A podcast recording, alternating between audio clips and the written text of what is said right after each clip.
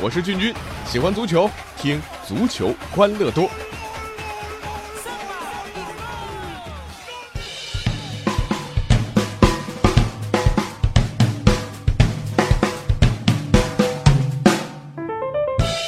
好了，足球欢乐多，我是君君。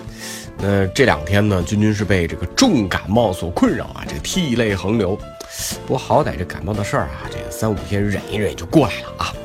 但是有这么两个人啊，现在真的是满脑门子的包啊，一个是秦升，一个是梅西。咱们先来说说秦升吧。这事儿呢，我们之前讲过啊。三月十一号啊，中超当时这个第二轮上海申花和天津权健的比赛，秦升啊，就那一脚恶意踩踏天津权健的外援维特塞尔，红牌罚下啊。呃，紧接着三月二十四号，中国足协追加处罚秦升禁赛半年，罚款十二万。这三月三十一号呢，秦升呢啊寄出了一个申诉信啊。呃，也闹出了一个什么足协认定书面申诉时间超过七天啊，这过了清明小长假啊，这我这个才收到，啊，过期不予受理的闹剧。呃，咱们回头说啊，这秦升踩踏维特塞尔的脚面啊，别说球迷，当时看到这一幕啊，君君也是很愤怒，觉得你这一职业球员，这这这行为一定要受罚，而且要重罚。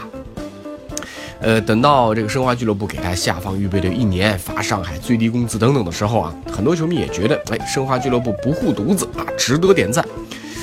可是当中国足协给出这半年停赛的决定的时候，啊，君君说句实话，有那么一点点后悔啊。当初我也是这个，舆论大潮当中呼吁重罚秦升的那一个，因为这个确实球场暴力，此风不可长啊。但是你细细一想啊，这不对呀。你罚可以啊，可咱高中政治课不就背过吗？啊，叫叫叫有法可依，有法必依，执法必严，违法必究啊。那这次执法必严，违法必究，中国足协可以说是严格贯彻了。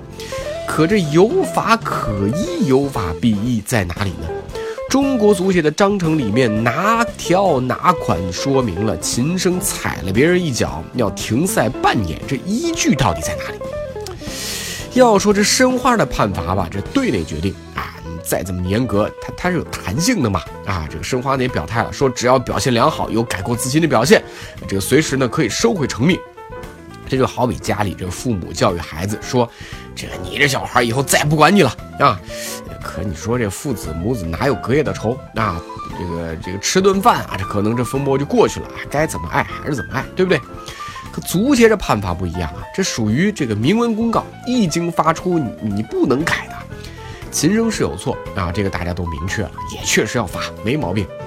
但这不至于停赛半年吧？停赛半年，秦升的职业生涯可就毁得差不多了啊！罚款啊，这个停赛一两个月，我觉得差不多了。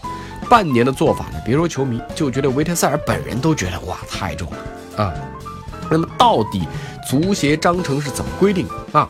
这个足协章程这么规定啊，用暴力行为攻击对手或他人啊，这个至少停赛或者禁止进入替补席三场，处罚的罚款至少一点五万元，给对方造成身体伤害或者健康损害的啊，处以至少停赛或者禁止替补席五场，处罚款至少二点五万元。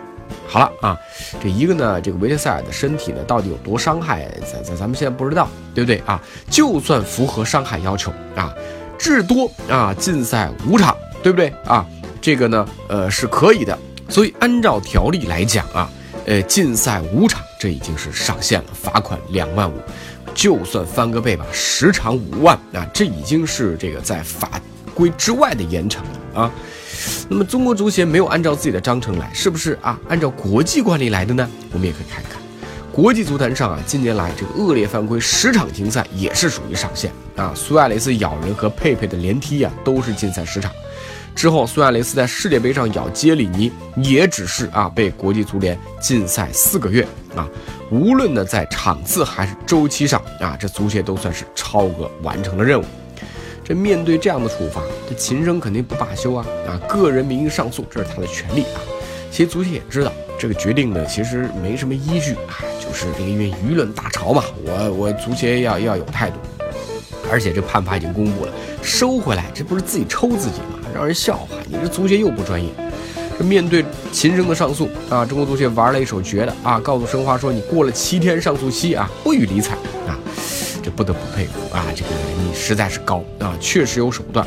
这让君君想到了时下正在热播的电视剧《人民的名义》啊，有一句台词叫“法律条文的解释权在我这儿，我说你犯罪了，哦，你就是犯罪了啊！这这这当然是贪官污吏了，是不是？那可秦升也逼急了，直接呢，呃，把这快递单号抛头了啊，有图有真相啊，足协你这下抵赖不了了吧？啊，也就过了几个小时，足协召开通气会啊，呃，说这个材料有效啊，会这个负责任的态度来处理这事儿。这如果仲裁委员会啊，这个，呃，在接受申诉的问题上自摆乌龙，那么只能表明啊，在处理秦升的问题上，确实是值得商榷。面对秦升的暴力犯规啊，足协不应该再用暴力执法来应对啊。后面该怎么做？我们来看看足协的智慧了。啊，说完秦升，再说梅西啊。之前国际足联认定啊，梅西在和智利的比赛当中辱骂裁判啊，这个从而呢处以四场禁赛的处罚。这阿根廷随后呢，也在缺少梅西的情况下爆冷不敌了玻利维亚，目前紧急小组第五啊，晋级2018世界杯的形势是非常危险啊。在这种极端不利的情况之下，阿根廷足协呢也选择上诉啊。另外呢，阿根廷呢也将派代表去巴塞罗那和梅西面谈啊。内容是什么呢？竟是说劝说啊梅西前往国际足联位于苏黎世的总部，亲自向非法道歉，也以此来换取宽大处理。关于梅西被国际足联禁赛的这个事儿啊，也跟琴声一样一直在发酵。不论是球员、教练，或者已经退役的民族传奇，还有各大媒体，都对梅西被禁赛四场的处罚感到很惊讶啊，认为这样的处罚太严厉了。确实，这个事儿充满疑点。